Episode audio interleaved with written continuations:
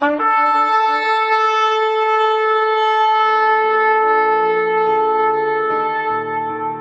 拜是本分，敬拜是机会，敬拜是恩典，敬拜是与神共享天伦。齐来敬拜。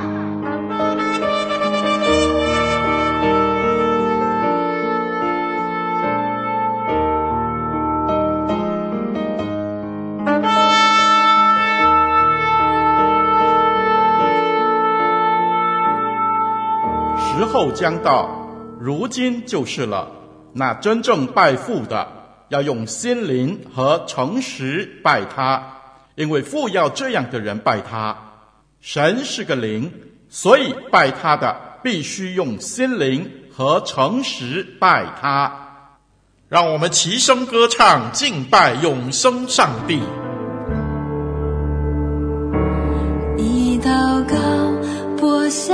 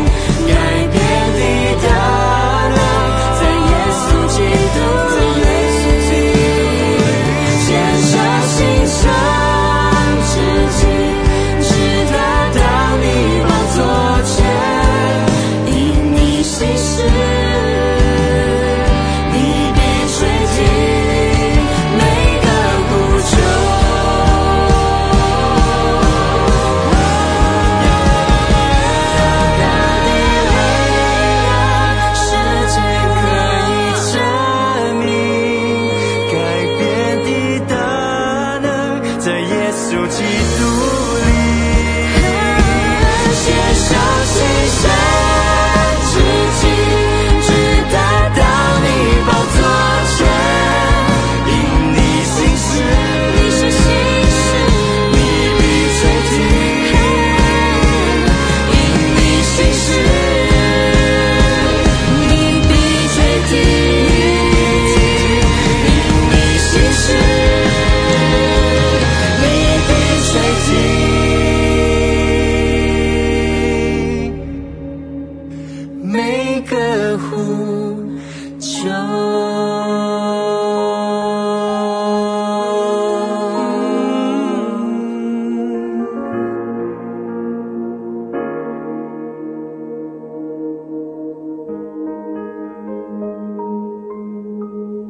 下来，请聆听神透过讲台信息对我们的叮咛。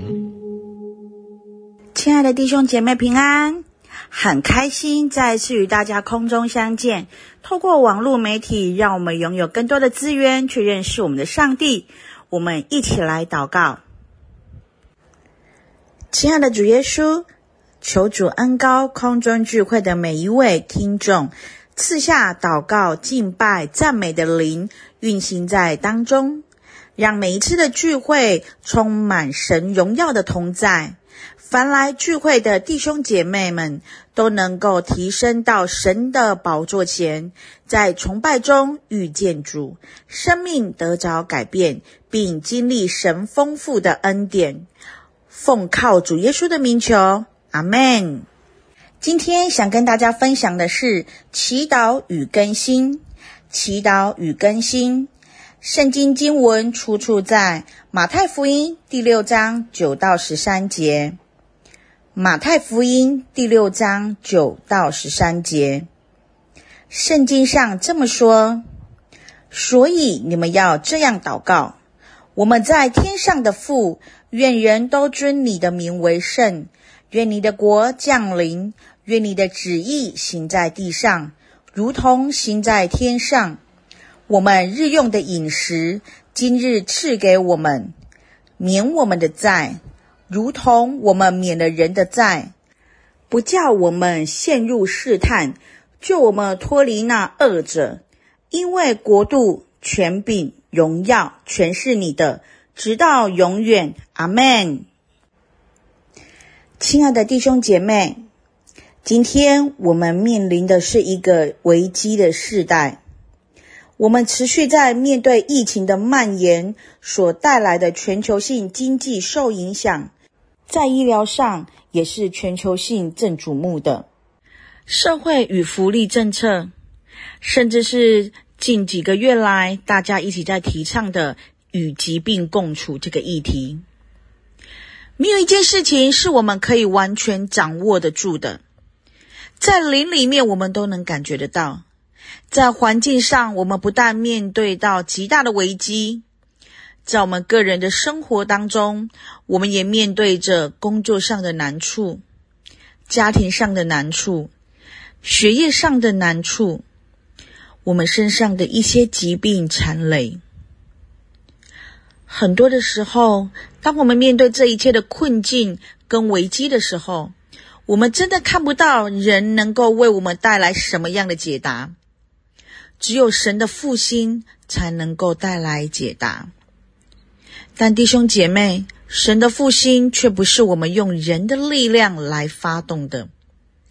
我们看到复兴的主权在于神，只有神才能够降下复兴在我们当中。但有一件事情却是我们可以做的，那是什么呢？那就是祷告。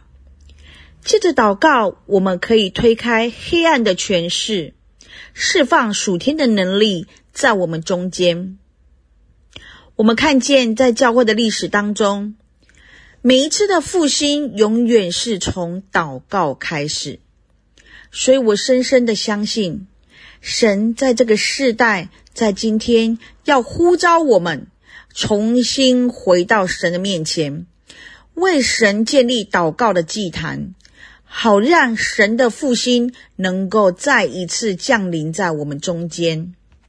而主祷文是大部分的基督徒熟悉且能背诵的祷告文，但是对很多基督徒，当他在个人灵修或在礼拜堂聚会背诵主祷文的时候，并不是借着主祷文来祷告，因为他们只是背诵主祷文，而不是运用主祷文来祷告。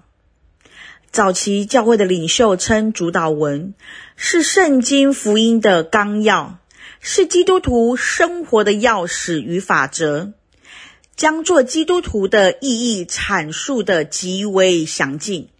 很可惜，我们很少停下来专心默想它所蕴藏的意义，也极少去追求明白其中所含有的真理。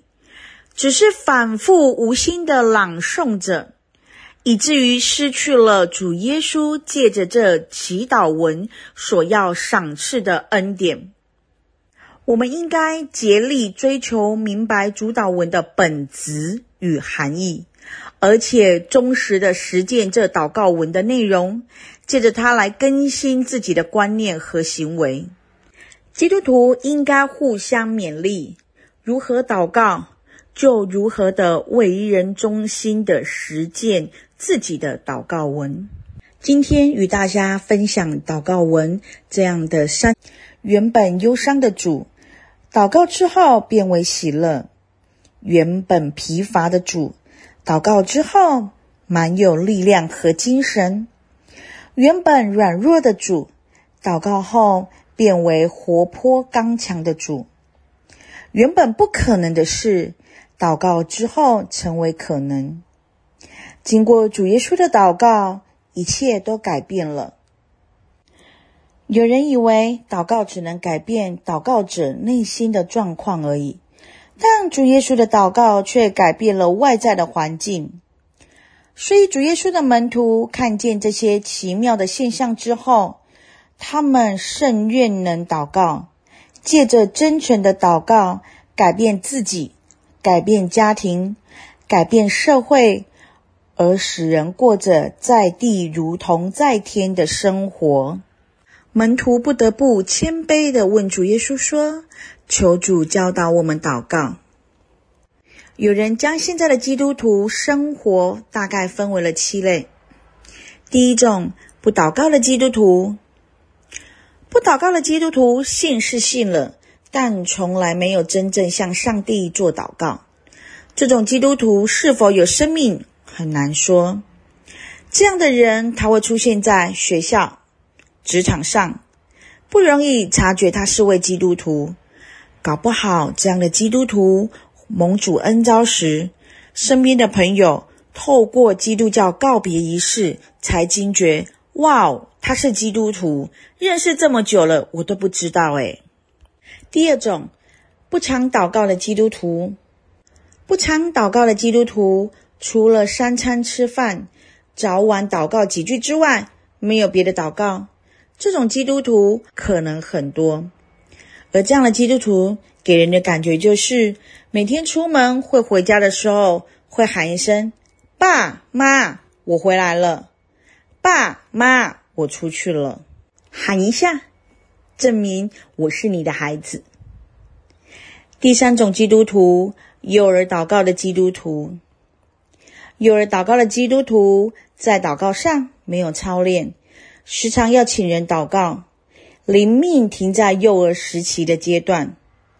这样的基督徒邀请他祷告的时候，他会说：“我不会祷告，我不知道怎么祷告。”面对自己有需要祷告的时候，就会请牧师、牧师娘身边的基督徒来帮忙祷告。第四种基督徒的生活是演讲式祷告的基督徒。演讲式祷告的基督徒，有人在教会待久了，很有祷告的机会，但你听起来这样的祷告很像讲道，很像演讲，有时候还会利用祷告说服对方。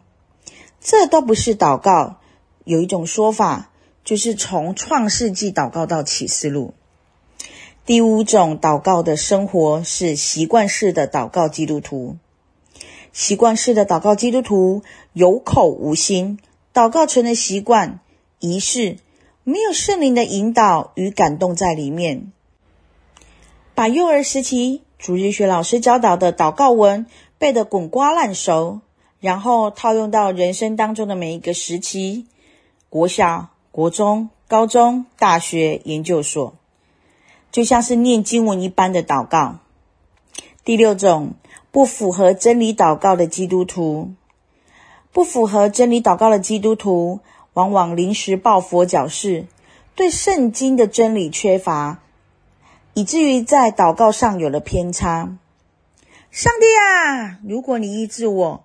我就为你做见证，上帝啊！如果你让我这次工作顺利，我就为你奉献。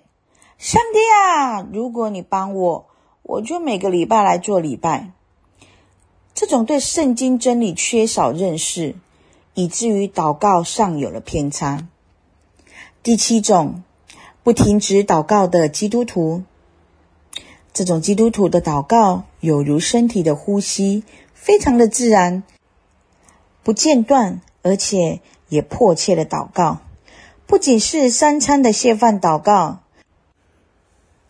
也会运用在上下班、上学。放学，在这样的一个交通往返的时候，心中祷告，参与教会的祷告事工，成为祷告的勇士。我们要成为这种不停止祷告的基督徒。巡礼会传道人布瑞常说一句话：“我一定要跟天父商量那一件事。”这是祷告的意义而说的。祷告是双向沟通。不但我们向上帝说话，我们也要听上帝说话。祷告就是与上帝说话，与上帝商量，更是向上帝支取力量与智慧的时刻。你是依靠自己的智慧做抉择，还是常常与天父商量呢？如果上帝是无所不知、无所不在、无所不能的神，为什么凡事不与上帝商量呢？你多久没有跟上帝商量了？许多的基督徒常常问：为什么我的生活中没有喜乐？为什么我不能改掉我暴躁的脾气呢？为什么我的工作处处不顺？为什么我的信心不能成长呢？为什么？为什么？上帝回答说，你们得不着，是因为你们不求。不祷告，常常成为基督徒不能获得上帝恩典的主要因素。试想，强盗进入到室内，为了顺利达到抢夺的目的，首先是用绳索将主人或是在室内的人捆绑，然后用东西塞住人的嘴，蒙住眼睛，这样才能够随心所欲地拿屋中的一切财物。魔鬼来掠夺基督徒属灵的恩典与福分时，他抢夺人的灵魂，先是以忙碌的工作、忙碌的学业，将人紧紧的捆绑，使人没有办法亲近上帝，进而堵住基督徒的口，不想也不愿向上帝祈祷。我们可以发现，基督徒如果失去了见证，在聚会上、灵修上、祷告上，就会是失败的人。祷告是上帝工作的轨道，让我们彼此勉励，借着不断的祷告而成为蒙福的人。第二点，祷告的内容。由于门徒的要求，耶稣就教导了这篇祷告文。短短的几句，却是包含着信仰的对象、信仰的内容以及生活的方向。生活的原则和动力。如果我们熟悉这祷告文，而且忠实的实践它，我们的生活会有极大的改变。主祷文一开始先告诉我们，对我们而言，我们认为上帝是谁？上帝是我们在天上的父。既然上帝是我们天上的父，那我们最大的愿望是什么呢？愿上帝的名被尊为圣，上帝的国降临，上帝的旨意被人认识，而且得以成就。那么，为了达成这个目的，现在我们希望得到什么呢？得着饮食的供应，罪的赦免，保守我们免于试探，救我们脱离那恶者。我们怎么会有这样的勇气和信心，向上帝祈求上述的东西呢？因为国度、权柄、荣耀皆属乎上帝，所以我深信上帝一定办得到。有一篇灵修短文，极能注释主祷文的内容。当我用主所教导的主祷文祷告时，我若生活在密不透风，与他人没有属灵交通的境界里，就不能说我们，我若不能在日常生活中证明与上帝关系亲密，我就不能说父。我若单注意地上的事，不把财宝积存在天上，我就不能说在天上的父。我若奉他的名求，本身却不圣洁，我就不能说尊你的名为圣。我若没有尽力来让天国快快降临，我就不能说愿你的国降临。我若怀疑、讨厌、不顺服上帝在我身上的旨意，我就不能愿你的旨意行。我若不打算奉献一切世上事，我就不能愿你的旨意行在地上，如同行在天上。若我的生活习惯仍旧是旧人的样式，或者与人交往不诚实，我就不能说我们日用的饮食今日赐给我们。我若心里对谁仍怀有旧恨，我就不能说免我们的债，如同我们免了人的债。我若故意让自己去受引诱，我就不能说叫我们遇见试探。我若不愿意用祷告来进行属灵的战斗，我就不能说。救我们脱离凶恶。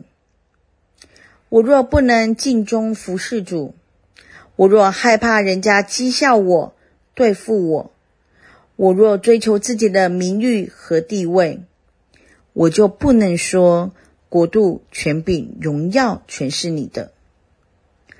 我的眼界与想法若都为世上能朽坏的事物所局限，我就不能说直到永远。如果我们能真心的运用主导文而祈祷，忠实的实践其所蕴藏的真理，必能促使个人灵命的成长及人际关系的改善。第三点，祷告的原则，从主耶稣所教导的主祷文中，启示我们在祈祷时，除了需要有信心、诚心之外，更可以获得几个祈祷该遵循的原则。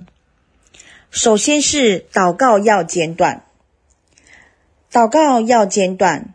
主耶稣所教导我们的祷告文未超过一百个字，提醒我们祷告在乎内容，不在乎长短。耶稣说：“你们的祷告不可像外邦人，用许多重复话，他们以为话多了必蒙垂听。你们不可以效法他们。”但这并不是说在个人灵修中不可以有长时间的祷告，这里指的是乃在公众场合祷告的时候，务必学习简短的原则。其次是肯定上帝是我们祷告的唯一对象。耶稣从未教导我们向天使或历代先知伟人祷告，而却只向天父祷告。上帝既然是天上的父，所以我们的祷告要能达到天上。许多人的祷告穿不过屋顶，因为他们不是向上帝祷告，而是向人演说。有人说，祈祷不是数学，论多寡，论长短；祷告也不是文学，论结构，重词汇；祷告不是音乐，论音调，重旋律。祷告不是演讲，论口才，重技巧，乃是用信心、诚诚恳恳地与天父交谈。勉励大家多多参与教会的祷告会，或是成为教会的代祷勇士，更要学习向上帝祷告。再其次是务必以顺服的心志而祈祷。祷告不是用来支配上帝。命令上帝，通知上帝成就我们的愿望，而是求主赏赐智慧，使我们甘心成就他的旨意。祷告就像是钢琴调音一样，不是改变音准，而是调整琴弦去配合标准音。主耶稣在克西马尼园的祷告就是这样的模式。曾经有两个球队比赛前分别都有祷告，记者访问其中一队的教练说：“教练，你觉得上帝听哪队的祷告而让他获胜呢？”这位教练说：“我们不是求上帝给我们胜利，而是求上帝保守我们能胜而不骄，败而不馁。基督徒的祷告是以实践上帝的旨意为目标。”最后的一个原则是先尊重上帝而关心自己。主祷文中，在对上帝称呼之后，就将关乎上帝的荣耀放在首先的三个愿望里，以上帝的名、上帝的国、上帝的旨意为优先，而后的三个愿望中，才求我们自己日常所需要的供应。这是极重要的祷告原则。耶稣说：“你们要先求上帝的国和上帝的义，这些东西都要加给你们了。”戴德生牧师说：“你们若关心上帝的事，上帝也必关心你的事。”这是祷告蒙垂听的重要原则。有一个小孩整日上午都很调皮，妈妈终于忍无可忍，采取行动，回房间去。他吩咐：“不要出来，想一想你有多顽皮，并且为这件事情祷告。”过了一会儿，这孩子回到厨房报告：“我想过了，也祷告了。”妈妈说：“好，这就该帮助你以后听话了。”这小孩说：“嗯，那倒不一定哦。我没有向上帝说要我听话，我祷告上帝帮你对我多一点耐心。”有的人借着祷告使自己更新，有的人却是越祷告越骄傲。你是属于哪种人呢？人之所以不能进步，有三个原则：常常照自己的喜欢去想，常常照自己的成见去说，常常照自己的习惯去说。而祷告却是我们品性和灵性进步的机会。祷告就是放弃自己，凡事要与上帝商量。而活在进步中的人，天天借着祷告，凡事与上帝商量；天天借着祷告更新自己，这是每一个基督徒理所当然实践的信息。亲爱的弟兄姐妹，今天无论你祷告多久，无论你等候了多久，你要记得，有一位神现在要来到。当神现在来到的时候，神就要推开黑暗的权势。打开属灵的天空，降下属灵的能力，来翻转我们的生命，来翻转我们的家庭，来翻转我们的环境。阿妹吗？所以求主帮助我们，要持续的祷告，不可灰心，因为知道我们的神今天仍然垂听，并且应允我们祷告的神。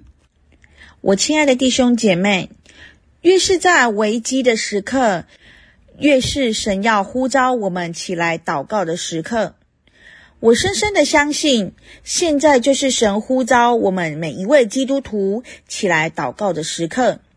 现在，也就是神要开始工作的时刻。求主帮助我们抓住神的时机，为主兴起，站在破口，为这世代来祷告。欢迎你们有空提早到临近的教会守望祷告，让我们一同借着祷告来经历神的同在。我们一起来祷告，亲爱的主，我们再次来到你的面前，献上我们的感谢与赞美。谢谢你，谢谢你在我们危机的时刻、软弱的时刻，你提醒我们要起来。为你建立祷告的祭坛，让我们不是忙于解决自己的问题，而是要让我们的心重新回转。主再次让我们看见祷告祭坛是这么样的重要，能使我们能够经历神工作的地方，属灵的天空打开的地方，是我们祷告蒙主垂听的地方。主啊，让我们在这个时刻就回应你的呼召。在神的现在这个时刻，让我们回应你的呼召，一同经历你现在的作为。感谢赞美我们的主，都是奉靠主耶稣基督的圣名来求，阿门。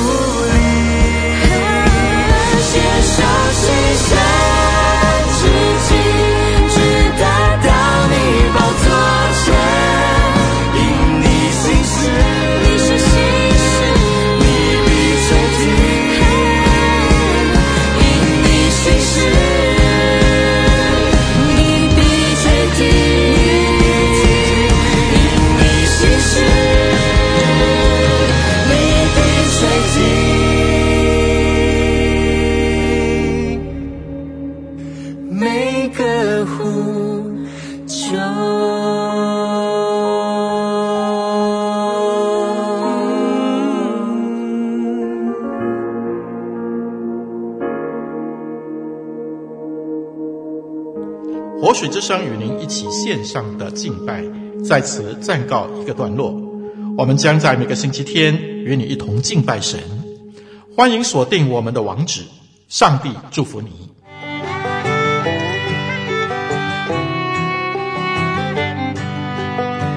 相约下个主日，齐来敬拜。